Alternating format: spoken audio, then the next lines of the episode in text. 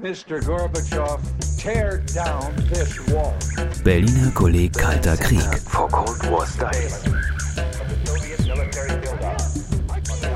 Ein gemeinsames Projekt des Hamburger Instituts für Sozialforschung, des Instituts für Zeitgeschichte München-Berlin, der Humboldt-Universität zu Berlin und der Bundesstiftung zur Aufarbeitung der SED-Diktatur. Dokumentation. Medizin gegen den Kalten Krieg. Am 28. April 2016 stellte Claudia Kemper vom Hamburger Institut für Sozialforschung ihre neue Studie zu Ärzten in der antiatomaren Friedensbewegung vor. Im Anschluss diskutierte sie mit der Berliner Ärztin Barbara Hövener, Gründungsmitglied der 1985 mit dem Friedensnobelpreis ausgezeichneten Organisation Internationale Ärzte zur Verhütung eines Atomkrieges. Das Gespräch moderierte Axel Schild von der Forschungsstelle für Zeitgeschichte in Hamburg. Der Abend im Willy Brandt Forum Berlin war eine gemeinsame Veranstaltung des Berliner Kollegs Kalter Krieg und der Bundeskanzler Willy Brandt Stiftung mit freundlicher Unterstützung des Göttinger Wallstein Verlags.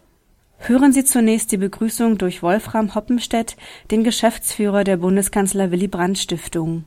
Seien Sie herzlich willkommen im Forum Willy Brandt Berlin. Wer mich noch nicht kennt, mein Name ist Wolfram Hoppenstedt. Ich bin der Geschäftsführer der Bundesstiftung, die das Forum Willy Brandt Berlin trägt. Ja, es ist kaum zu glauben, wir haben Ende April. Es ist aber tatsächlich erst die erste Veranstaltung heute Abend hier im Forum. Schließen Sie aber bitte nicht daraus, dass unsere Stiftung und die Mitarbeiter nicht in vielfältigen anderen Projekten involviert sind. Aber man kann sagen, jetzt im Mai starten wir so richtig erst mit unserem Veranstaltungsprogramm hier in Berlin durch. Unsere heutige Präsentation, die erste in diesem Jahr, ist verbunden mit einer Neuerung. Es ist die erste Veranstaltung, die wir gemeinsam mit dem Berliner Kolleg Kalter Krieg durchführen. Davon werden wir heute sicher noch etwas hören. Mit unserer Bundesstiftung und dem im März 2015 gegründeten Kolleg haben sich, denke ich, zwei passende Partner hier in Berlin besucht und gefunden. Ich denke, der Name Willy Brandt und die Aufarbeitung der Geschichte des Kalten Krieges passt gut zusammen. Ich begrüße daher an erster Stelle sehr herzlich die Koordinatorin des Berliner Kollegs, Frau Dr. Bettina Greiner. Wir freuen uns auf die Zusammenarbeit und sie wird sich nicht auf Buchpräsentationen beschränken, sondern im Juni werden wir auch schon eine große gemeinsame Historikerkonferenz durchführen, nämlich zum Thema Willy Brandt und die Amerikas. Ja, die sehr interessante Studie, das neue Buch, wird die, unsere Autorin gleich persönlich vorstellen. Ich begrüße daher Frau Dr. Claudia Kemper vom Hamburger Institut für Sozialforschung. Seien Sie herzlich willkommen.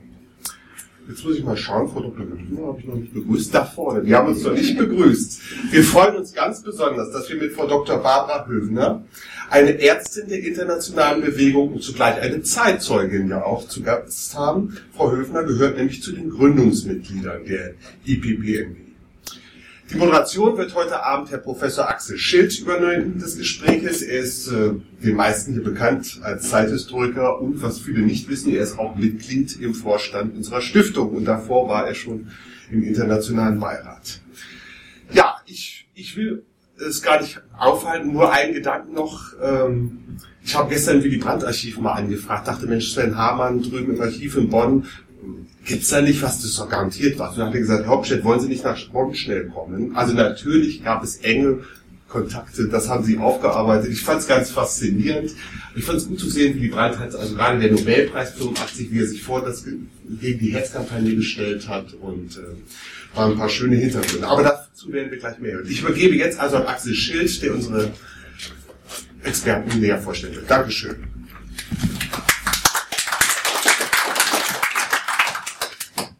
Ja, vielen Dank schon mal für die erste Vorstellung von Ihnen, Herr Hauptstedt. Äh, und auch von mir aus äh, ganz herzlich willkommen hier im Forum Willy Brandt. Die Veranstaltung ist ja ein äh, Joint Venture, also der Bundeskanzler Willy Brandt Stiftung und dieses Berliner Kollegs Kalter Krieg, das ja auch noch nicht so lange besteht. Und da an der Tafel sind die wiederum dann die Mitglieder dieses Kollegs, dieses Verbundes und des Waldstein Verlags, der auch zu erwähnen ist, weil dort dieses wunderbare Buch erschienen ist. Äh, für mich, das äh, hat der Herr Hoppenstedt schon angedeutet, ist ein Heimspiel, weil ich äh, in, in, im Vorstand dieser Stiftung auch bin und insofern öfter mal in diesen Räumen. Äh, ansonsten aber verbindet mich mit diesem Buch noch viel mehr ähm, und mit Claudia Kemper, der äh, Autorin. Ähm, also das Buch ähm, ist in der Reihe Hamburger Beiträge zur Sozial- und Zeitgeschichte erschienen, einer unserer Institutsreihen. Und äh, dieses war ein von der DFG gefördertes äh, Projekt, was bei uns gelaufen ist 2009 bis 14, stimmt das ungefähr? Ja. und ähm, ist es das Habilitationsprojekt von äh, Frau Kemper, die sich damit also an der Hamburger Universität ähm, habilitiert hat. Äh, zum Inhalt dieses wunderbaren Buches will ich jetzt nicht sagen. Ich will nur sagen, dass äh, ich ähm, auch darüber ein Gutachten äh, verfasst habe, die allerdings auch schon, um Frau Kemper vorzustellen, äh, ist so eng mit meiner eigenen Biografie verbunden, weil vom Hauptseminar an über die äh, Master oder damals hieß es noch Magisterarbeit, über die äh, Dissertation, die über äh, über konservative Revolutionäre Anfang der 20er Jahre äh, in so einem Zeitungskreis um Arthur Müller-Vandenbruck äh, spielte, ich äh, diesen Werdegang mitgekriegt habe. Und dann kam irgendwann äh, zu uns das Angebot äh, vom IPPNW, dieses Archiv zu übernehmen. Und da habe ich gesagt, wenn, dann übernehmen wir das nur, wenn wir daraus ein Projekt machen. Und dann richtete sich der Blick auf, welche Nachwuchskader haben wir zur Bearbeitung da. Und dann war Claudia Kemper äh, genau die richtige, die das mit riesiger mit, mit, riesiger Energie angegangen ist und also auch sozusagen pünktlich fertig gemacht hat. und die sich in dieser Zeit auch sozusagen als Expertin für, ähm, für Frieden und Krieg und Friedensbewegung äh, eben nach dem Zweiten Weltkrieg äh, einen Namen gemacht hat. Sie ist, äh, äh wie heißt es, Bundessprecherin des Ar äh, oder Sprecherin äh, des Arbeitskreises Historische Friedens- und Konfliktforschung. Habe ich das richtig ausgebracht? seit, glaube ich, zwei, drei Jahren macht dieses und ähm, hat jetzt nach der Habilitation schon verschiedene Lehrstühle vertreten in Halle und zurzeit in Köln und ähm, ist ansonsten wissenschaftliche Mitarbeiterin auch wiederum seit, glaube ich, knapp zwei Jahren am Hamburger Institut für Sozialforschung, äh, auch wenn wir sie gerne behalten hätten. Ähm, ja, also dieses, ähm, äh, dieses ist äh, die äh, Autorin, die gleich äh, dann auch zu Ihnen sprechen wird. Dr. Bar Barbara Höfender, Höfender sind wir besonders dankbar, dass sie sich für dieses Gespräch zur Verfügung gestellt hat. Ähm, weil sie nicht nur eine beliebige Zeitzeugin ist. Also sie ist äh, von der Profession her Anästhesistin und äh, von der politischen Profession her, sie hat äh, diese IPPNW mitgegründet, war auch vorher schon Anti-AKW-Aktivistin und, ähm, äh, und ähm, war auch jahrelang im Vorstand äh, IPPNW, äh, zeitweise für die Kasse zuständig. Äh, und wenn ich sage, äh, nicht beliebige äh, Zeitzeugin, dann meint das, äh, dass natürlich immer ein Spannungsverhältnis zwischen Historikern und Zeitzeugen besteht, das weiß man, äh, die natürlich vieles anders oder, äh, oder äh, etwas ja, besser vielleicht auch sagen, dass sie es erklären könnten, aber ähm, sie ist, sie kommt in dem Buch vor. Ich habe deswegen das Buch mal mitgebracht. Es sind zehn Stellen, äh, an denen sie erwähnt wird. Äh, und ähm, Frau Kemper hat schon mit ihr auch ein Interview geführt äh, äh, in der Phase der Erstellung dieser, äh, dieser Schrift äh, und ähm, hat sie auch charakterisiert, also jetzt nicht ausführlich, aber sozusagen als, ähm, als ähm, na, wie soll man sagen, Repräsentantin der zweiten Strömung, hieß es so, glaube ich, sowas ähnliches, äh, äh, nämlich der, nicht der etablierten, großen, renommierten Namen, sondern der Basisaktivisten, die äh, die zum Teil etwas radikaler auch vorgehen wollten. Das wird wahrscheinlich auch in dem Gespräch eine, eine Rolle spielen. Und jetzt will ich Ihnen nur noch sagen, wie das ablaufen soll. Also Claudia Kemper am Anfang so 15 Minuten, Einführung in dieses Buch, dann ein Gespräch und ich würde nur dann in dieses Gespräch auch nur eingreifen, wenn ich denke, eine Frage, manchmal kann ich einfach nicht stillsitzen. Das ist einfach der Punkt. Äh, dann würde ich vielleicht eine Frage oder eine Anmerkung oder so etwas machen. Äh, da, da habe ich mir zur Unterstützung heute nochmal auf der Fahrt hierher mein Gutachten durchgelesen und da äh, habe ich ein paar Fragen drin, die ich vielleicht, die ich vielleicht in dem Zusammenhang mal äh, beantwortet äh, haben kann. Ähm, und dann am Schluss äh, wollen wir gerne auch Sie beteiligen mit Ihren Fragen und Anmerkungen. Und insgesamt, sagen wir mal, zwischen 20 nach 7 und halb 8 ungefähr ist diese, äh, ist diese offizielle Veranstaltung, der offizielle Teil beendet. Und dann gibt es noch Möglichkeiten, bei einigen Snacks und einem Getränk äh, das noch weiter zu vertiefen. Gut, Claudia, du fängst an.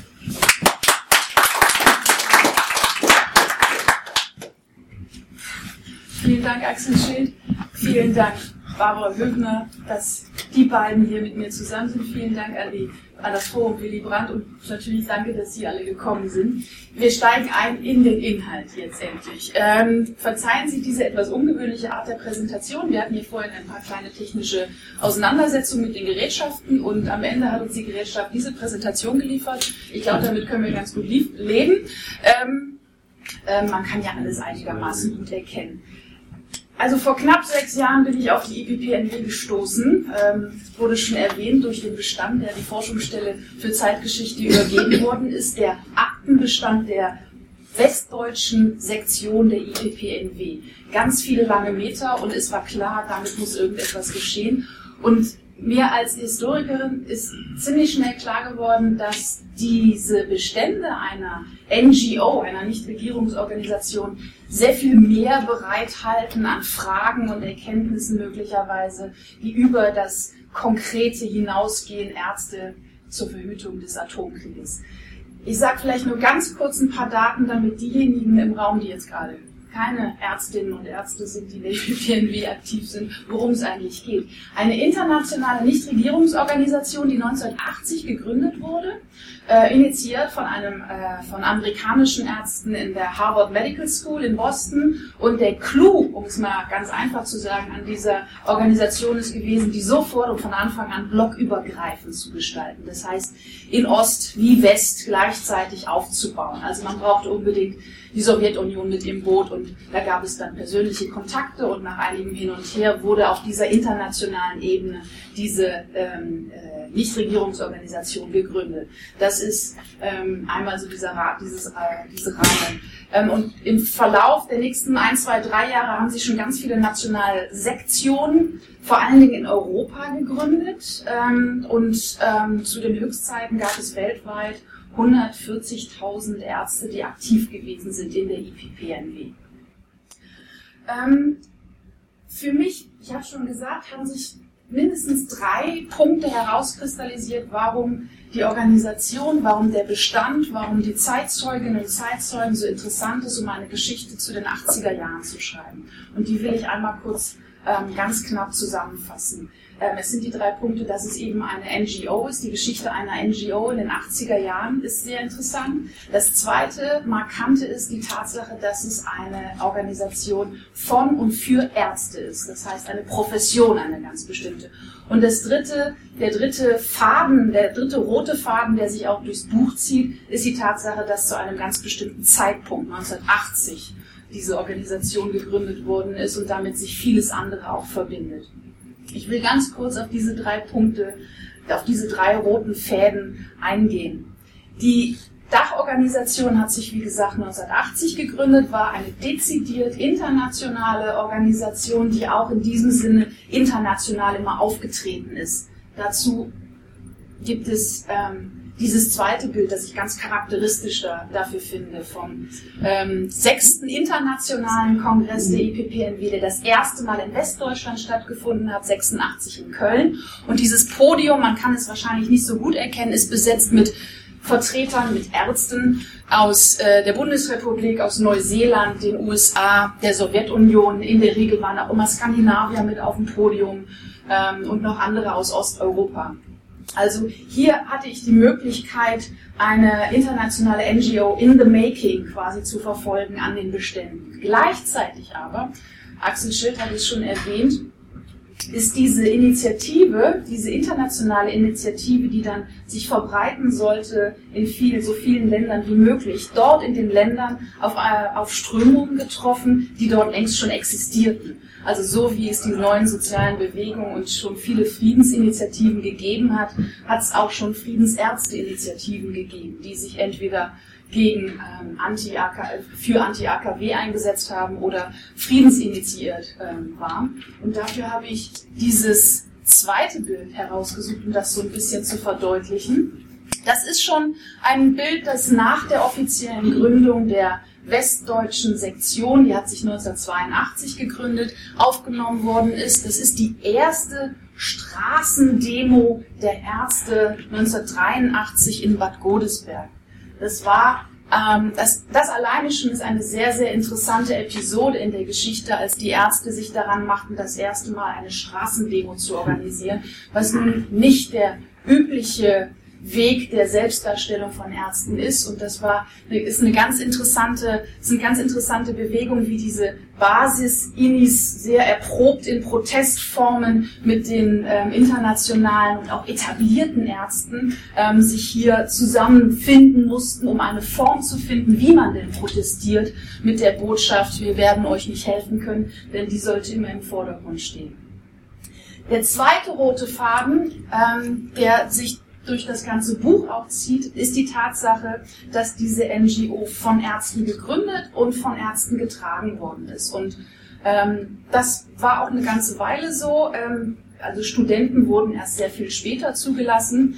Und ich hatte von Anfang an den Verdacht, dass die Tatsache, dass ähm, Ärzte diese Organisation tragen, ähm, dass dieser professionelle und auch medizinethische Hintergrund eine entscheidende Rolle spielt nicht nur, wie diese Organisation von außen wahrgenommen wird, sondern auch eine Rolle spielt, wie diese Organisation von innen gestaltet wird, dass dieser professionelle Hintergrund irgendeinen Einfluss hat.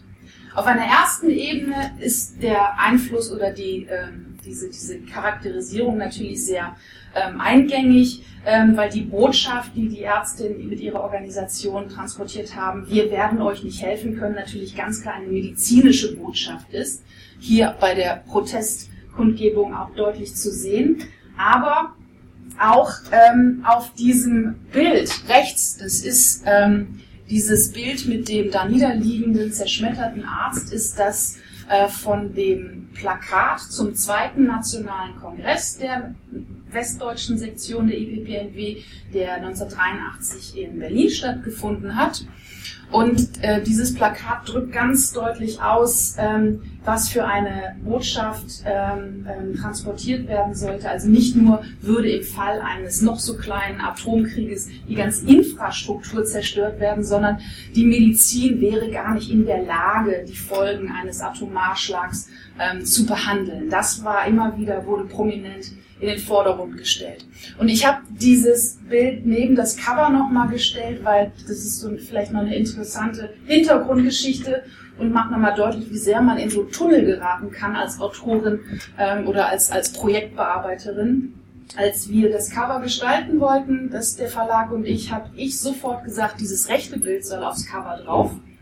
Woraufhin der Verlag zu mir gesagt hat, hm, schöne Idee, aber vielleicht doch ein bisschen zu martialisch so aus dem Kontext hm. rausgerissen, wenn ich da so einen blutenden Arzt aufs Cover packe. Und ähm, habe ich dann auch verstanden, diese Argumentation, und das hätte vielleicht auch ein bisschen auf die falsche Spur geführt. Und so habe ich mich dann dazu entschieden, dieses etwas seriösere Bild ähm, einer Pressekonferenz von dem ähm, Kongress in Köln zu wählen, was auch ziemlich deutlich macht, was die Ärzte immer wieder versucht haben, ähm, rüberzubringen in der Öffentlichkeitsarbeit.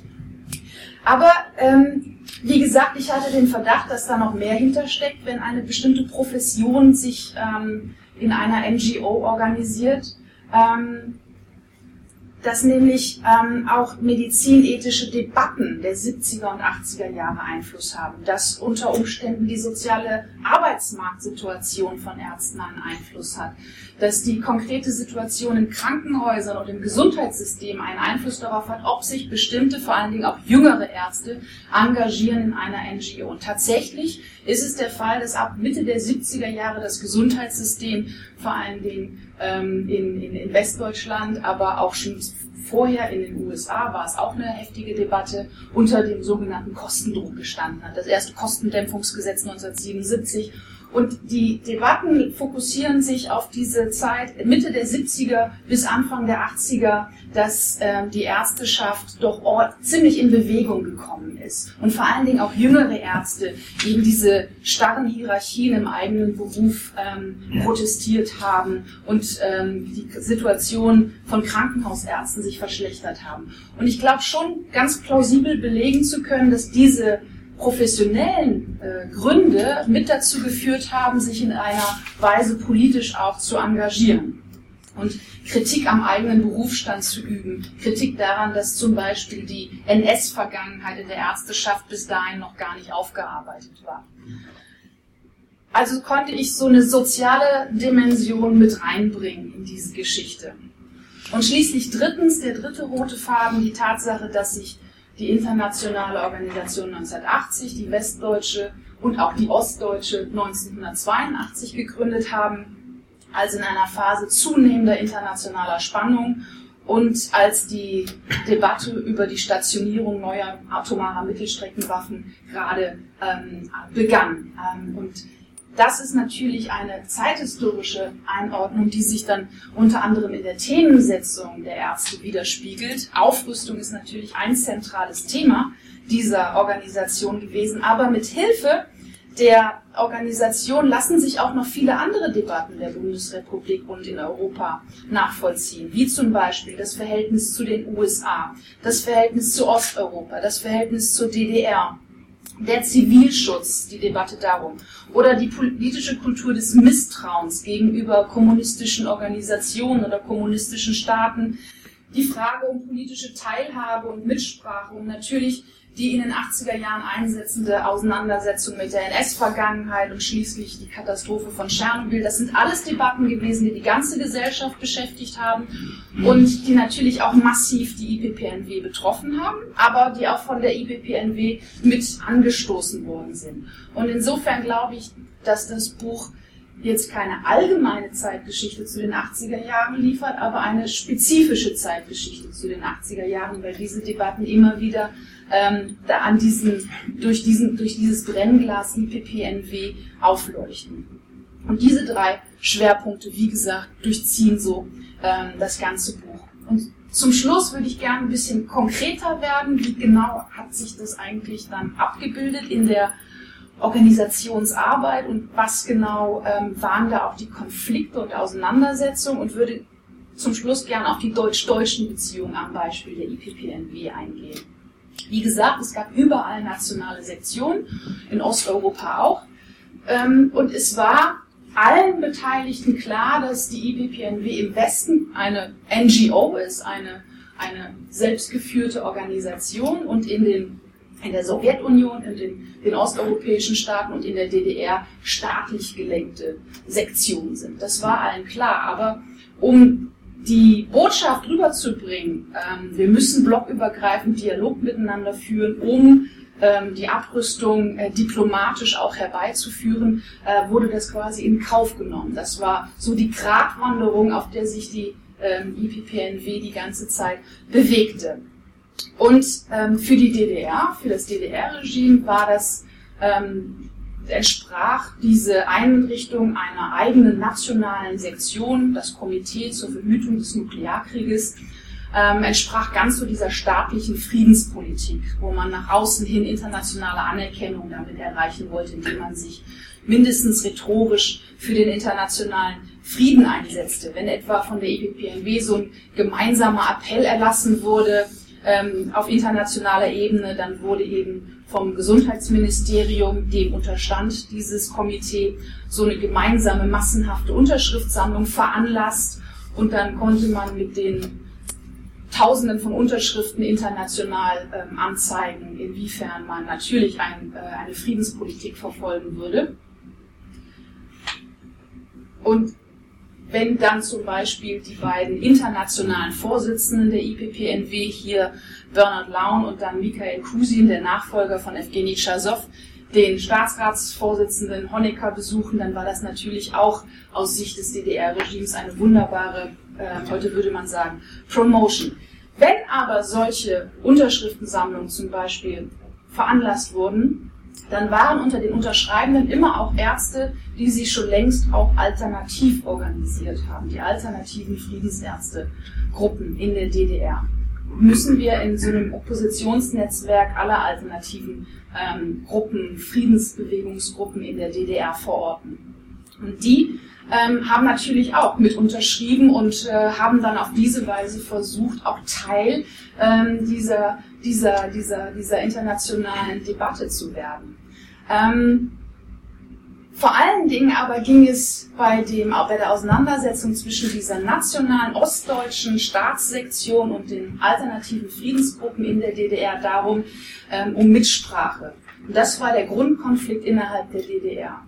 Ähm, die, die, die alternativen Friedensärzte wollten unbedingt individuelle Mitgliedschaft erreichen in den nationalen Komitee. Das war nämlich nur mit 70 Funktionären besetzt und hat keine individuellen Ärzte zugelassen. Damit wollte man natürlich einerseits ganz konkret Mitsprache erreichen innerhalb der ostdeutschen Sektion. Zum anderen fungierte aber dieser Streit natürlich auch als Mittel zur Bloßstellung des illegitimen Vorgehens des DDR-Komitees. Und in den Erinnerungen der Aktiven nimmt diese Auseinandersetzung um diese Mitsprache innerhalb der ostdeutschen äh, Politik eine ganz zentrale Position ein. Und ich habe Jutta Seidel gefragt, die sitzt im Publikum, die war damals mit aktiv, ob ich sie zitieren darf aus unserem Gespräch, das wir vor einigen Jahren geführt haben. Da sagte sie, Zitat, also wir haben nicht, uns nicht als Mitglieder der internationalen IPPNW empfunden. Wir haben uns als Leute empfunden, die verdammt nochmal Mitglieder der IPPNW werden wollen in der DDR. Punkt. Und genau darum ging es, um, diese, um diesen ständigen Konflikt der Teilhabe. Also, diese Friedensärzte in der DDR waren ein ganz wichtiger Teil in diesem Oppositionsnetzwerk und die waren ähm, wurden gleichzeitig unterstützt, und das ist eben das Besondere an der Organisation, von Ärzten aus Westdeutschland und aus Westberlin. Und da ähm, wurden ganz viele Kontakte geknüpft und da wurde Unterstützung geleistet. Aber es gab natürlich auch durchaus Missverständnisse über, wegen der unterschiedlichen ähm, Zielsetzungen der jeweiligen Gruppen. Aber da waren dann ähm, so Personen wie Horst Ebert Richter, wie ähm, ähm, wie, wie Karl Bonhoeffer, Helmut Koch waren ganz wichtig, aber hier in West-Berlin vor allem den Gertrud Gumlich und eben Barbara Höfner, die diesen Kontakt zu den, äh, zu den Ärzten in, in Ost-Berlin, aber auch in anderen Städten in Ostdeutschland gepflegt haben. Und das war so eine zweigleisige Strategie. Die Westärzte mussten einerseits mit dem offiziellen Komitee so Diplomatie pflegen und andererseits hat man mit den alternativen Ärztegruppen versucht, immer so diesen losen Kontakt zu fahren. Das spiegelt in so ein kleines bisschen die, diese zweigleisige Strategie von vielen anderen politischen ähm, äh, Gruppen ähm, und Parteien auch wieder und mit allen möglichen Konflikten, äh, die damit verbunden sind. Damit komme ich zum Ende. Ich glaube, dass diese, dass die Organisation und die, eine Geschichte der Organisation vor allen Dingen Einblick geben kann in eine besondere Zeit der deutschen Geschichte. Nicht nur der deutsch-deutschen Geschichte, sondern der deutschen Geschichte in Europa und in den transatlantischen Beziehungen. Und sie zeigt, wie vielfältig und wie historisch spezifisch die Bedingungen sind, unter denen Protest stattfindet und unter denen politischer Streit stattfindet. Und dass es immer wieder mit ganz vielen unterschiedlichen Faktoren verbunden ist. So viel von mir. Danke.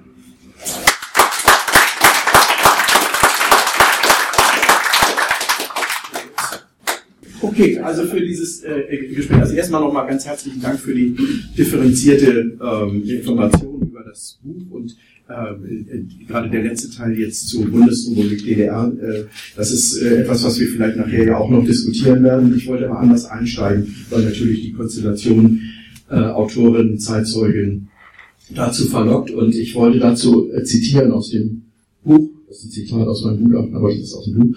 Äh, also, da heißt es, das Verantwortungsgefühl zahlreicher Mediziner hat sich primär nicht aus politischer Motivation, sondern aus einer professionellen Haltung ergeben, die einen neuen Expertentypus hervorbrachte.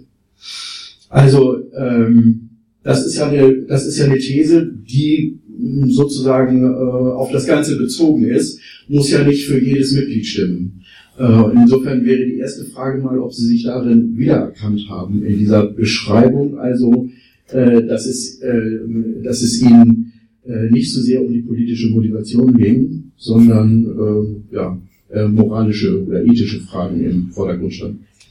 Das stand schon sicherlich im Vordergrund, aber das andere äh, war natürlich auch wichtig, also auch die politische äh, Situation äh, spielte für uns eine Rolle. Ja, das war also, also äh, gerade weil es ja darum ging, den NATO-Nachrüstungsbeschluss, den hatten sie also im Jahr 79 ist der also gefasst worden und wir haben dann also ab 1980 ist ja sind ja die, ist ja die Sektion gegründet worden. Also insofern spielte das schon eine Rolle. Aber primär war natürlich für uns wichtig, dass wir uns eben als Mediziner zeigten und dass wir sagten, also aus ärztlicher Sicht ist das also eben unbedingt notwendig, dass wir also eine Prävention durchführen müssen. Also wir müssen diesen Atomkrieg verhindern, denn sonst äh, sind wir verloren alle. Und das war also unsere. Und äh, ähm, wenn ich das richtig verstanden habe, Sie hatten auch schon lange vorher, äh, also seit den frühen 70er Jahren oder äh, äh, schon, also es war sozusagen eine längere Vorlaufphase an Politisierung. Äh, ich habe ungefähr in der Mitte, Mitte der 70er Jahre habe ich angefangen, mich zu engagieren gegen die Atomenergie. Es war ja in der Mitte, Mitte der 70er Jahre wurden ja ähm, jede Menge Atomkraftwerke neu gebaut. Und für uns Berliner war speziell ähm, das, die Wiederaufbereitungsanlage, die in Gorleben, ja, also im Landkreis Lüchow-Dannenberg, gebaut werden sollte, etwa 100 Kilometer westlich von uns. Und es gibt ja immer viele Westwinde, die also dann ganz gut auf Berlin zukommen das war uns doch so bedrohlich, dass wir gesagt haben, wir müssen uns jetzt um diese ionisierende Strahlung, die freigesetzt wird, kümmern, müssen uns kümmern, was macht das im Körper und äh, können wir dann irgendwie was versuchen dagegen zu unternehmen. Und das gab also verschiedene Ärzteinitiativen, die sich in Berlin, Hamburg und München gebildet haben. Und diese Initiativen, das ist auch das Wichtige nochmal zu sagen, haben auch die ersten Kongresse gemacht. Die gingen ohne in Deutschland, gingen die ohne die IPPNW vonstatten. Also die war erstmal außen vor. Ungefähr nach dem dritten Kongress, also nach München, etwa also bei dem Tübinger Kongress, da fing es also an, da hatte sich inzwischen auch die deutsche Sektion gegründet, dass also die deutsche Sektion also mit dabei im Boot war, um diese Kongresse zu gestalten. Mhm. Äh, für, für, Entschuldigung, dass ich nochmal nachfrage.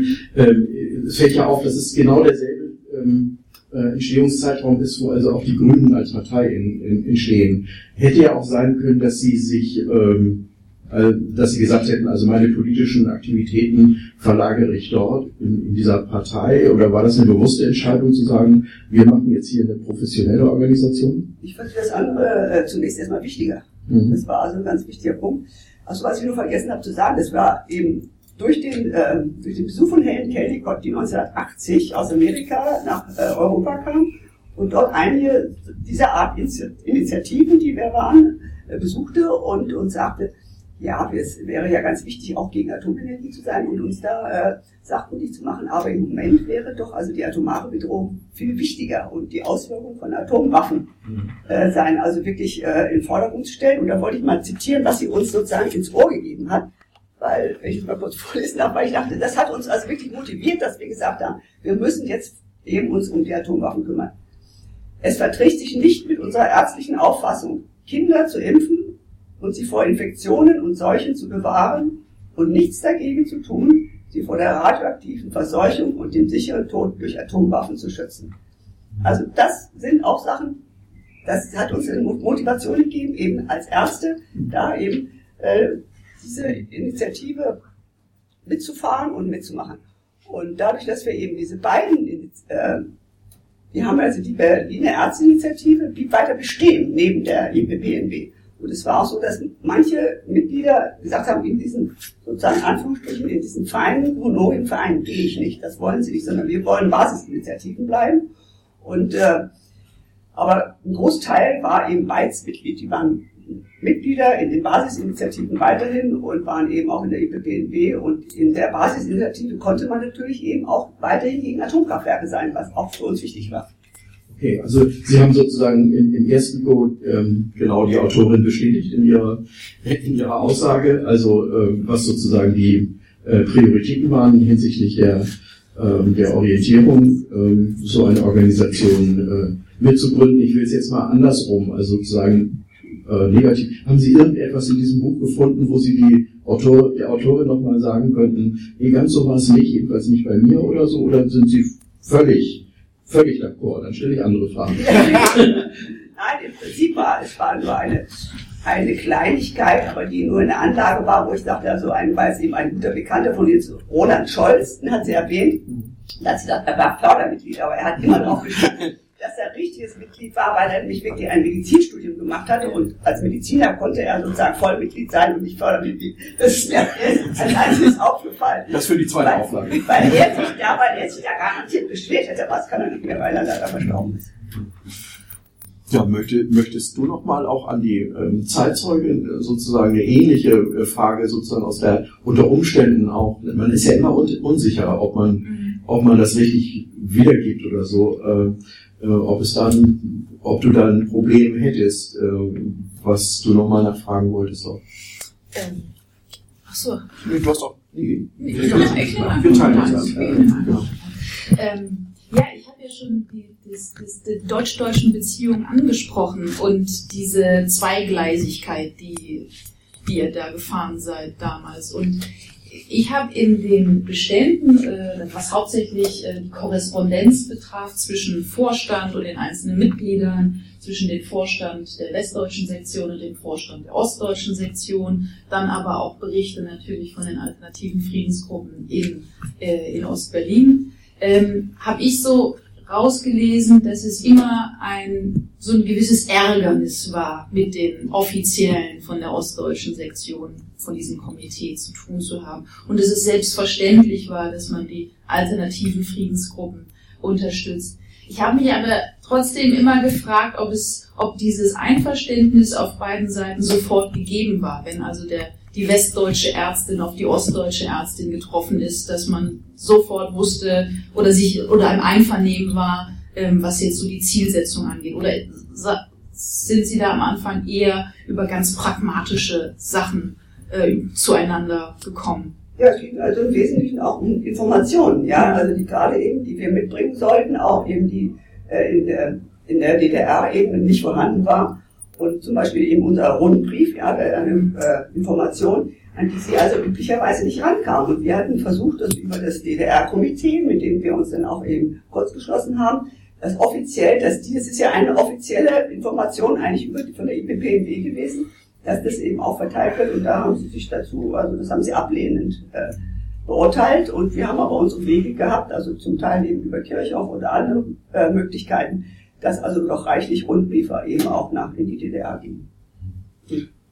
Also das, äh, das ist ja eine Organisation gewesen, die immer sozusagen auch eben diese diplomatischen Gratwanderungen machen musste, nicht? Und mhm. äh, also einerseits natürlich äh, ähm, zu versuchen, mit den Aktivisten dort, die also auch dissidentisch zum Teil waren, äh, irgendwie in eine Gesprächsebene zu kommen, aber gleichzeitig nicht die, die anderen so weit zu verprellen, dass, dass es also da irgendwie einen totalen Bruch geben würde, was international nicht gut ausgesehen hätte. So habe ich das ungefähr äh, ähm, empfunden. Ich habe eine, eine völlig entgegengesetzte Frage, weil ich ähm, gefunden hatte, dass ähm, bei dem äh, beim beim äh, Kongress in Amsterdam 1983 überraschend auch eine Grußadresse von Ronald Reagan gab.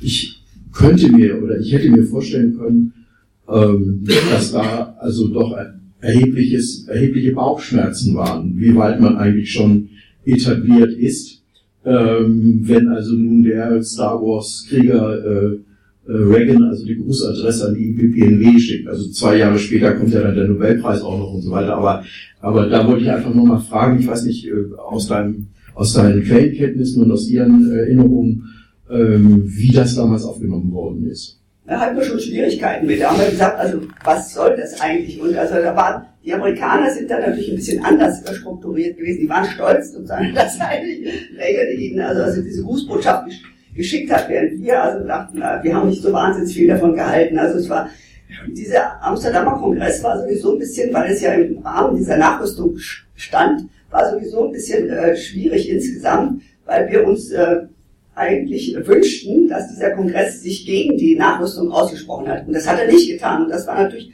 Launs Idee eben nur, also dieser ein Punkt, ja, äh, Veranstaltung, dass man also nur einen Punkt nehmen kann, sonst klappt das nicht mit Ost und West. Und wir mussten das ja auch erst lernen, wir haben das ja auch erst angefangen.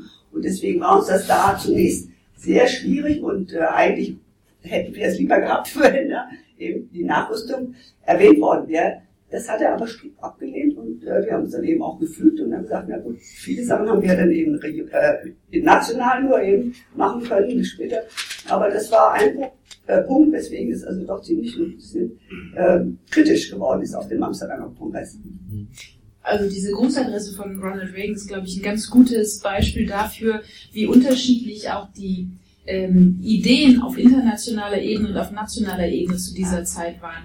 Weil ich weiß aus den Akten, dass sich die ähm, das Central Office, das saß, in, das saß in Boston. Von dort aus wurde die Dachorganisation organisiert und das äh, dort von, den, äh, von Bernard Laun, dem, dem Präsidenten der EPPNW und von allen Mitarbeitern, das A und O war im Vorfeld eines internationalen Kongresses so viele Grußadressen wie möglich zu bekommen. Also die wurden aktiv eingeworben und es gab Listen. Ähm, ähm?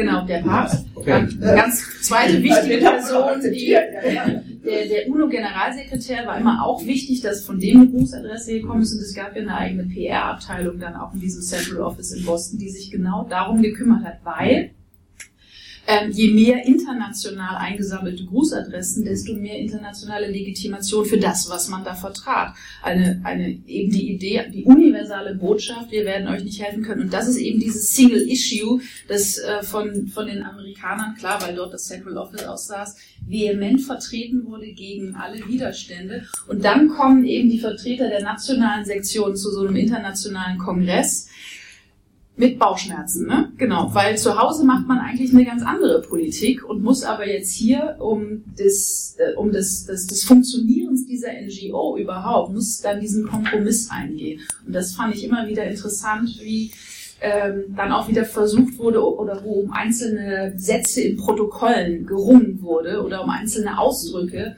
ähm, um dann doch noch vielleicht den eigenen Punkt durchzubringen.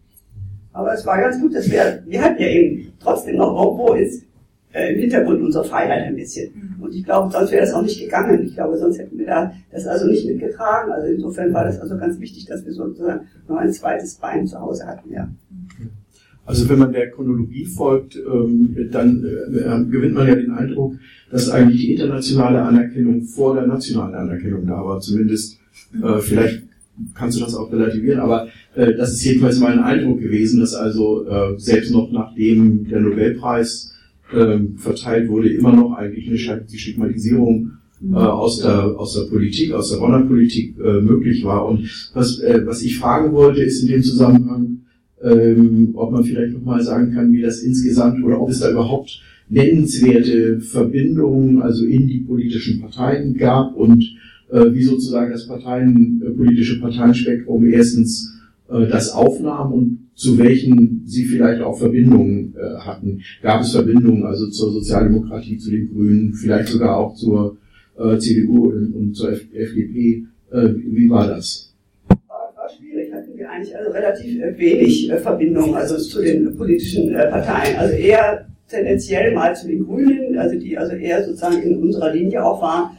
Äh, sonst mit der CDU war natürlich speziell schwierig. In, äh, ähm, wir wurden ja doch ziemlich nach dem Friedensnobelpreis diffamiert, eben auch von Heiner Geißler, der uns also da ziemlich ähm, als fünfte Kolonne Moskaus bezeichnet hat. Also das waren also schon äh, schwierige Auseinandersetzungen. Und mit denen hatten wir natürlich dann eigentlich auch nichts am Hut. Also es hat sich erst später, äh, also er schon vorhin erwähnt, dass wir den Kongress 1992 in Berlin Damen wie die Brand eingeladen. Ja, aber das war also schon eine Zeit, also später, und da war es also schon eine andere Situation. Aber zu den Hochzeiten da hatten wir eigentlich ähm, fast kaum. Also Gottstein hat sich immer sehr nett bemüht, also die Kontakte äh, zu bekommen und hat auch immer viele äh, nette Briefe geschrieben und hat auch Antworten gekriegt, aber leider eben nicht, dass wir irgendwelche Erfolge daraus also machen konnten. Das war also immer ein bisschen, ein bisschen äh, schwierig, aber wir sozusagen, also überwiegend auf die Basisinitiativen nicht so recht äh, Interesse eigentlich.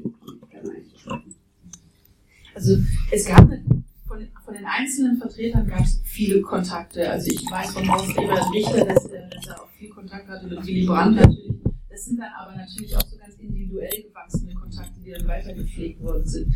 Ähm, genauso wie dann zu den Grünen, je nachdem wie die lokale INI in Karlsruhe, in Göttingen, in, in, in Hannover oder so, wie die eben verankert gewesen ist. Da gab es dann so Kontakte. Ähm, was den Friedensnobelpreis angeht, der ja 1985 an die IPPNW vergeben worden ist, hat sich für die, für die bundesdeutsche Sektion eine ganz merkwürdige Situation ergeben, weil einerseits seit Jahren versucht wurde, die DKP draußen zu halten. Also es gab lokale Initiativen, wo DKP-Leute, ähm, Ärzte und DKP-Mitglieder gleichzeitig versucht haben, so die, äh, die Initiative dort ähm, zu steuern oder mit eigenen Programmpunkten zu besetzen. Und da hat die, die, der, der, Vorstand hat immer wieder versucht, das zu unterbinden. Also einerseits hat man intern in Westdeutschland so versucht, so einen sehr neutralistischen Kurs zu fahren. Dann kam der Friedensnobelpreis und die, die, die große Kritik von der Politik, von der CDU vor allen Dingen ist gewesen, ihr macht mit den Sowjets gemeinsame Sachen, äh, ihr redet nicht über Menschenrechte und ihr bekommt den Friedensnobelpreis. Und jetzt hat, war aber quasi die, die Linie, die die EPPNW gefahren ist, wir verteidigen das. Wir stehen zu unserer Doppelpräsidentschaft des Amerikaners und des und des Sowjetarztes. Und das war eine ganz schizophrene Situation für, für, die, für die bundesdeutschen Ärzte. Nach innen versuchen, äh, die, die, so gegen die Kommunisten sich irgendwie abzugrenzen, dann aber gleichzeitig ähm, nach außen in der Situation ähm, das zu verteidigen. Also das war ganz schwierig. Aber wir wollten natürlich, wir wollten nicht vereinnahmt werden. Das ja. war die Schwierigkeit. Wir wollten nicht vereinnahmt werden und da haben wir uns dagegen gewehrt und ich denke, das war auch gut so und das war auch ganz wichtig, denn sonst wäre das auch, glaube ich, nicht gut gegangen.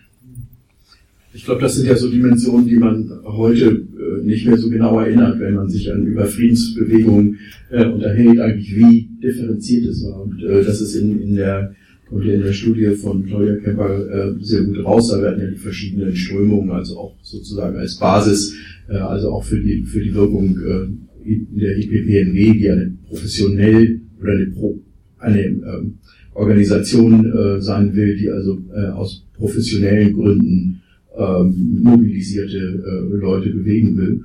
Ähm, also wenn ich das richtig sehe, äh, war jetzt die Antwort ähm, eigentlich nur individuelle Kontakte, aber äh, gibt, gibt es irgendwie von irgendeiner Partei, also Beschlüsse, meinetwegen von den Grünen, ja, wo ja mittlerweile äh, wunderbarerweise die Bundestagsprotokolle von 83 bis 90 sind von der Kommission für die Geschichte des Parlamentarismus und der politischen Parteien ediert. Kann man alles nachlesen. Ich habe jetzt nur mal 87 bis 90 habe ich nichts gefunden. Äh, ich weiß nicht, ob es in, in denen davor war. Also, ähm, also eigentlich könnte man sich vorstellen, so die Grünen wären sozusagen der natürliche Ansprechpartner bei den, bei den Sozialdemokraten, die ja damals in der Frage Nachrüstung schwer zerrissen waren natürlich. Ähm, vielleicht ähm, weniger stark, aber trotzdem. Aber irgendwie so die, die Antworten, die jetzt gegeben wurden, äh, schienen da eigentlich nichts. Also auch nichts in den Quellen zu finden in der Richtung. Das ist ja auch ein Befund. Also häufig ist ja auch ein, ein Nichtfinden ein, ein, ein wichtiger Befund. Das wollte ich nur noch mal wissen. Ja, Barbara Höfen hat es ja gerade schon gesagt. Es ging gar nicht. Also man hätte sich gar nicht zu einer Partei in irgendeiner Weise ähm, quasi schriftlich positionieren können. Weil Aber die hätten sich positionieren Die hätten sich positionieren können. Natürlich, die Grünen haben das ähm, thematisch getan. Also diese Debatte um den Ausbau des antiatomaren Zivilschutzes, die bis circa 86 so seine die heiße Phase war, so 82 bis 86 war das eine Riesenauseinandersetzung und da hat natürlich haben natürlich auch einzelne ähm, ähm, Teile der Grünen haben da wahnsinnige Expertise angesammelt und da haben, wurde dann zusammengearbeitet, ganz mhm. klar, weil da war man thematisch äh, völlig einer Meinung. Dieser Zivilschutz und die Katastrophenmedizin und dieses ganze drumherum, das hat uns wahnsinnig beschäftigt. Das war ein Großteil unserer Arbeit leider ja, dass wir also uns damit auseinandersetzen mussten. Wir. Mhm. Aber das war also auch ganz wichtig. Ja.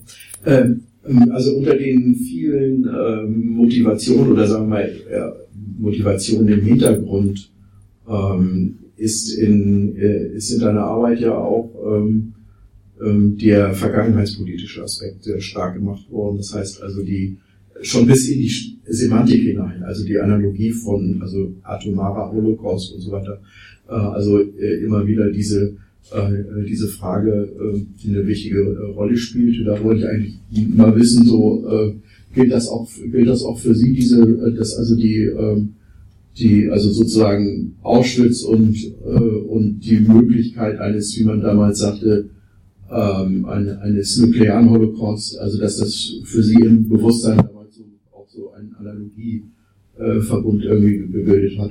Ja, das kam schon, schon hoch und wir haben das also auch debattiert. Und wir haben es ja auf dem Kölner Kongress wurde es ja auch, äh, war ein Vortrag dazu und das war auch ganz wichtig. also auch speziell äh, für die amerikanischen Ärzte, dass äh, sie merkten, dass wir also eben daran interessiert waren und dass dieses Thema uns also, also nicht, äh, dass dieses Thema uns auch interessiert und dass wir, dass wir auch damit dann arbeiten.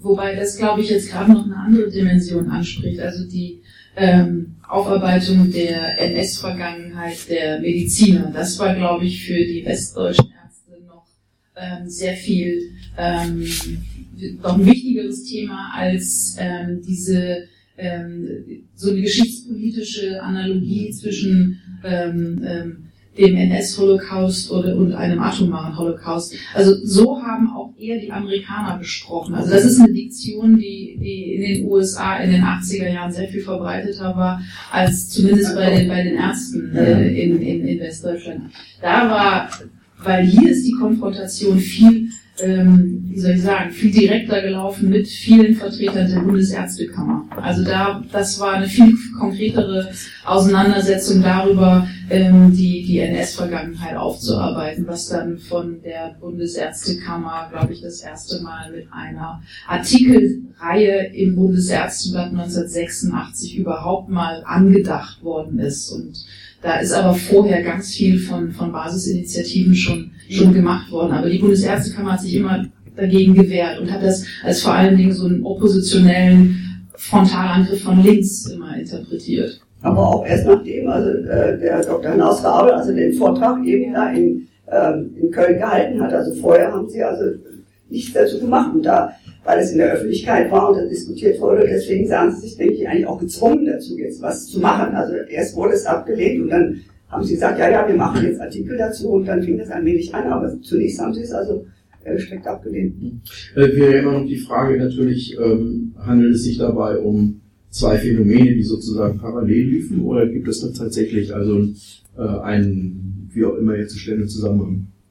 zwischen was? Also zwischen diesen äh, NS-Aufarbeitung und also die der Frage nach also nach der äh, NS-Medizin und so weiter, die, äh, die zunächst ja vom, von der Bundesärztekammer versucht wurde wegzuhalten, wegzudrängen und dann also offenbar ja gezwungenermaßen äh, also Nolens Nolens eher äh, also aufgegriffen wird und und und diesen friedenspolitischen Dingen oder also sind es zwei Sachen, die parallel laufen oder gibt es da oder wie wäre der Zusammenhang zu beschreiben? ähm, bei der IPPNW sind ja auch viele Psychologen aktiv gewesen. Also nicht zuletzt Horst Ewald Richter war natürlich der äh, bundesrepublikanische Psychologe schlechthin. Die, äh, äh, bitte? Psychiater. Psychiater.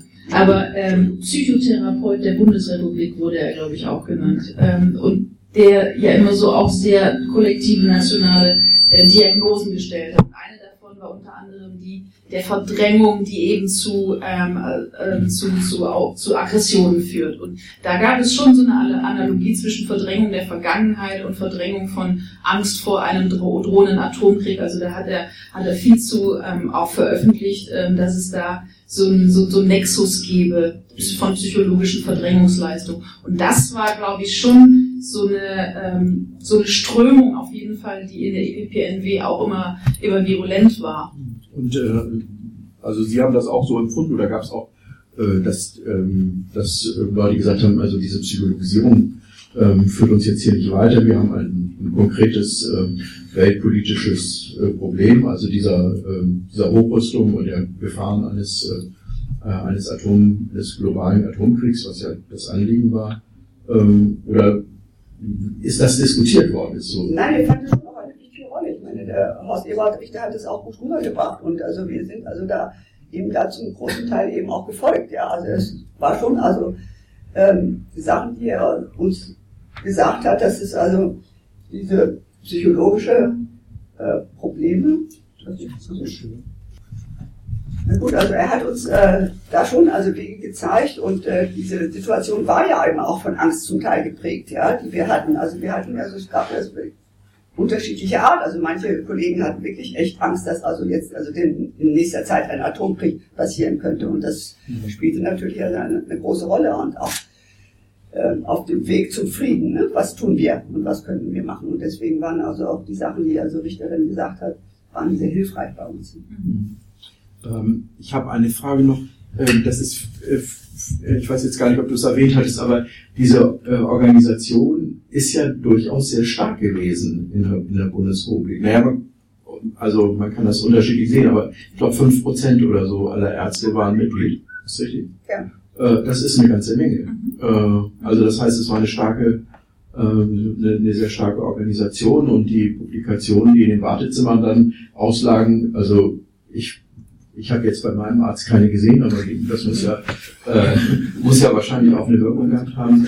Äh, mal umgekehrt gefragt, ähm, war das eigentlich ähm, sozusagen für jeden Arzt, für jeden, wo auch immer praktizierenden oder lehrenden Mediziner, ähm, war das ohne Risiko eigentlich in dieser Organisation zu sein oder riskierte man unter Umständen irgendwelche Karriereschritte oder sonst etwas? Gibt es da ähm, ähm, äh, Beispiele, dass also, was weiß ich, durch Einflüsse der Bundesärztekammer oder sonst was, also versucht wurde, da dann äh, vielleicht auch Kolleginnen oder Kollegen Steine in den Weg zu legen oder äh, wie war das? Es war, äh,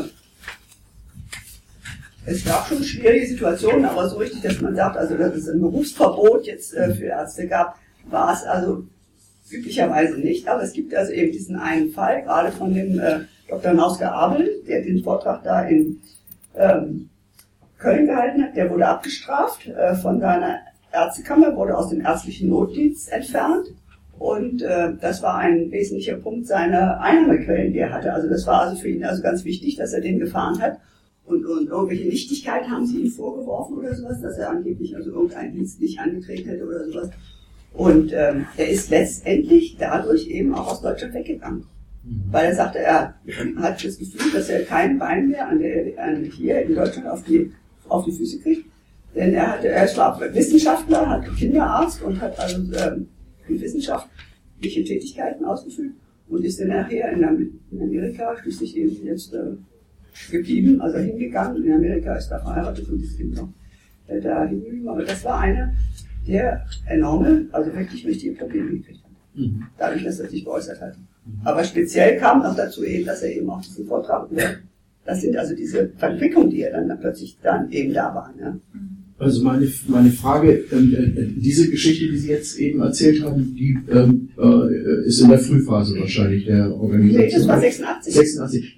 Meine, meine Anschlussfrage wäre nämlich eigentlich gewesen, äh, gibt es irgendwie oder kann man beobachten so etwas wie einen Schwenk der Bundesärztekammer, wo die, also du hast diese, diese Artikelfolge jetzt erwähnt, wo man sagen kann, da ist tatsächlich also ein ähm, zumindest taktisches Umdenken, also dass man äh, anders mit diesen Kritikern auch äh, umgeht. Kann man das irgendwie, kann man da eine Zäsur feststellen oder ist das ein schleichender Prozess oder wie war das? Ein schleichender Prozess kann man sagen. Also wir hatten den äh, Ärztekammerpräsidenten immer eingeladen schon zu unseren Kongressen und er ist zunächst erstmal nicht erschienen. Und wir haben ihn natürlich ein bisschen provoziert in Hamburg indem wir dann eine Studie hingestellt haben und haben gesagt, hier Ärztekammer, ja, und also einen leeren Stuhl. Das fanden die wahrscheinlich auch nicht so ganz nett, aber die waren damals so auf der äh, Linie, dass wir ein bisschen provozieren mussten auch. Nein, es hat noch lange gedauert. Äh, er ist zum ersten Mal äh, auf dem vierten Kongress in Tübingen ist er zum ersten Mal erschienen. Und ich denke, da war ja eine sehr berühmte Rede von ähm, Walter Jens. Und vielleicht hat ihn das auch ein bisschen beeindruckt. Also ich denke, er hat sich dann also so wenig, also war er, er ist ja nicht mehr so der starke Kritiker gewesen gegen unsere Initiative. Da gab es noch andere in der Ärztekammer, die da saßen, die also wirklich so Hardliner waren und äh, dann doch äh, sehr äh, gegen uns intervenierten. Aber ich denke, Wilma war dann ein wenig so ein bisschen weich gekloppt und war einfach, hatte sich ein bisschen wahrscheinlich eben auch mal Informationen geholt. Also ich denke, die Leute wussten die oft gar nicht, weil sie das von vornherein abgelehnt haben, auch was wir machen, sich gar nicht darüber zu informieren. Das, Entscheidende ist ja auch, dass man sich darüber informiert, was wir gemacht haben oder sowas. Und wenn man dann, dann hat man ja gesehen, dass die Leute eben doch gesehen haben, dass wir ja gar nicht so Unrecht haben und dass wir was machen müssen. Ja, und das ist eben eine Geschichte gewesen. Was ich nochmal, eben weil ich es jetzt gerade habe hier erwähnen möchte, weil ich sagte, Publikationen in dem Wartezimmer. Mhm. Das ist eine unserer ersten äh, Publikationen gewesen, Informationen über die Strahlenkrankheit. Die ist über dreieinhalb, äh, 3,5 Millionen Mal verteilt worden. Im ganzen Zeitraum. Und auch in einigen anderen Sprachen sogar übersetzt worden.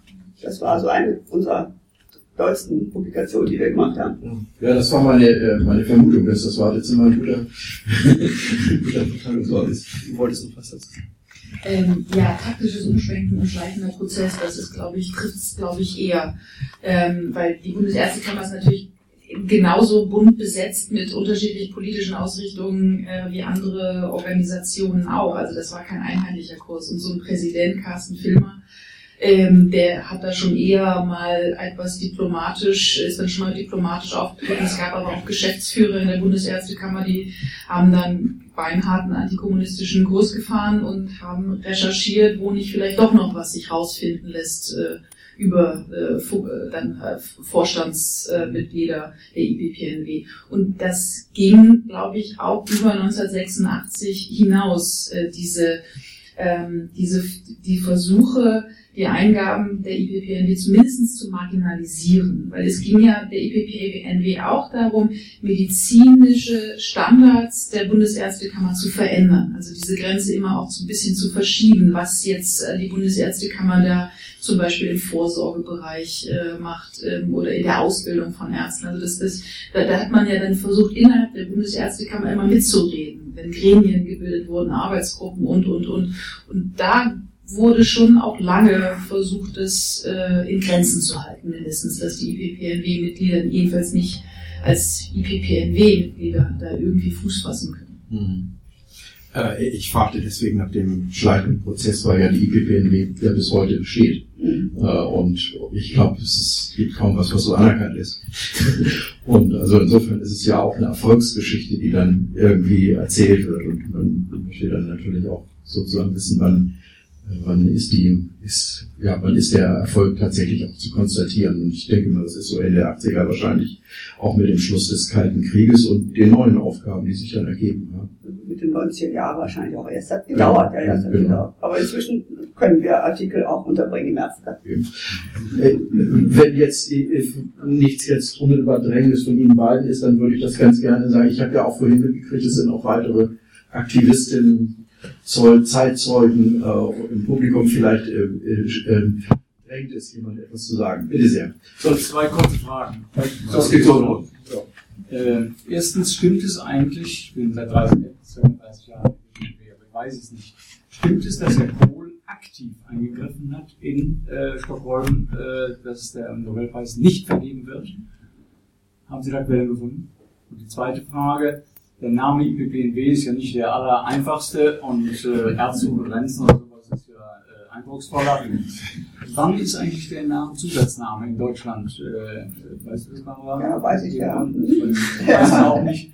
Äh, und in sozialer Verantwortung. Mhm. Soll ich, dir, also, ich möchte die Frage gleich beantworten kann als erstes. Das war nach der Zusammenführung äh, mit der DDR-Sektion auf Wunsch der DDR kam also der Zusatz Ärzte in sozialer Verantwortung bei uns, äh, bei der deutschen Sektion der IPPNW dazu. Also das war 19... Du merkst, ich bin kein Berliner. Ja, genau. 1992 nicht. Okay, vielleicht der Kohl, von dir auch was mit dem ja, Kohl? Ja. Ähm, äh, ja, gibt's. Äh, ja, hat ja. stattgefunden, aber nicht als äh, Bundeskanzler Helmut Kohl hatte interveniert, sondern im Rahmen der europäischen konservativen Fraktion, die ähm, einen Brief geschrieben hat an das Nobelpreiskomitee und ähm, eine Form von Protest eingelegt hat gegen die Vergabe des Friedensnobelpreises an diese Organisation und ob man das nicht überdenken solle. Also es war so äh, eingebunden in einen anderen Kontext, also nicht als Kanzler, aber es war ähm, schon auch äh, von der CDU-Regierung äh, gewollt, dagegen zu protestieren. Ja, genau. Okay, da hinten mal eine Wortmeldung, eben auch bei Ihnen. Ich wollte eigentlich nur ergänzen, dass dieser Konflikt zwischen der internationalen oder auch zwischen den nationalen Sektionen natürlich bis heute dauert und das sah man ganz besonders beim japanischen Weltkongress 2012.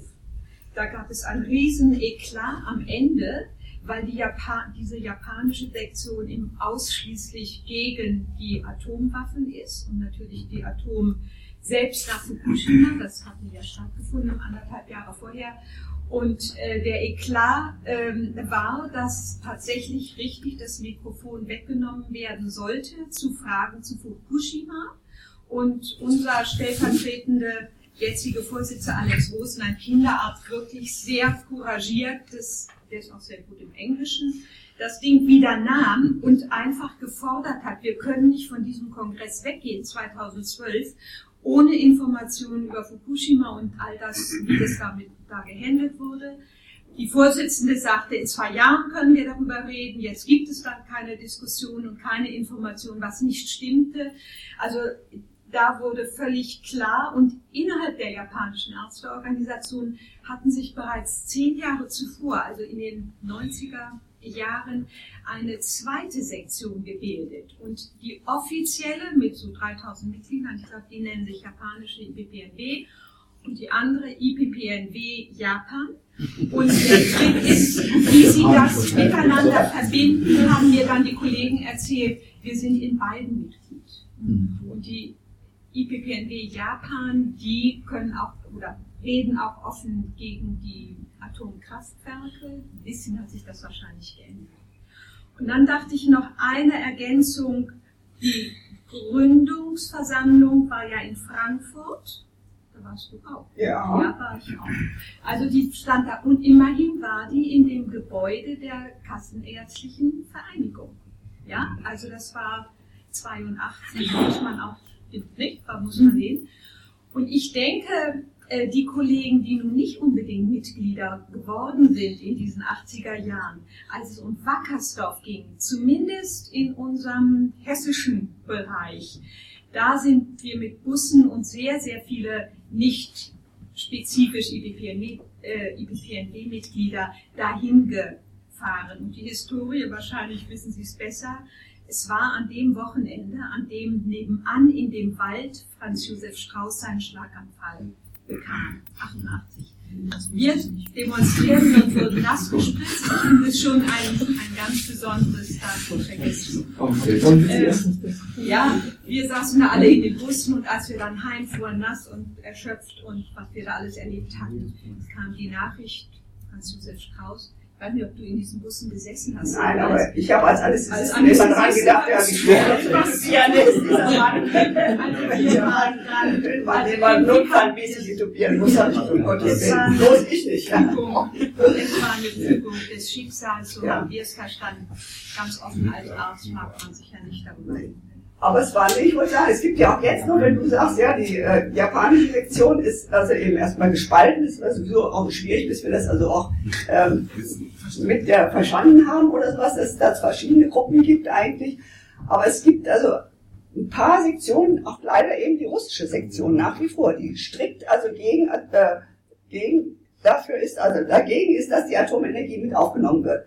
Also, aber wir sind dabei, dass wir doch immer weiter bohren, weil wir sagen, also die Atomenergie und die Atomwaffen sind also die zwei Seiten einer Medaille und man kann das also nicht voneinander trennen. Wir sehen es ja an Beispielen, Nordkorea oder sowas nicht mehr. Die Atomenergie hat, kann also auch Atomwaffen herstellen, also ohne Probleme und das muss eben unterbunden werden. Aber es sind diese alten historischen Gegebenheiten eben auch über diese internationale ähm, Atomenergiekommission, nee, Agentur, ja, ja. ja, ja, ja, in, in Wien, die eben sagt, also wir sind dafür, dass eben die Atomenergie verbreitet wird, ja, aber sie sind gegen Atomwaffen. Also das sind Sachen, die, da bleiben sie festhängen, ohne da irgendwie zu sagen, das geht eigentlich nicht.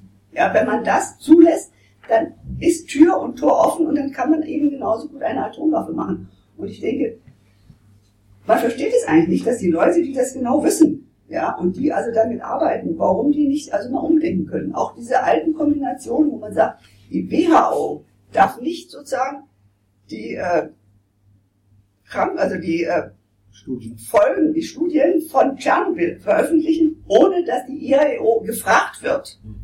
Ja, da gibt es Verträge aus den 50er Jahren. Das ist unglaublich. Und das ist nach wie vor, ist das so. Und wir sind also da, versuchen da, das geht aber nur über die eigene Regierungen, um das zu ändern. Ja, damit man sagt, also, dass die WHO sich das nicht gefallen lässt, weil die Vertreter da sitzen.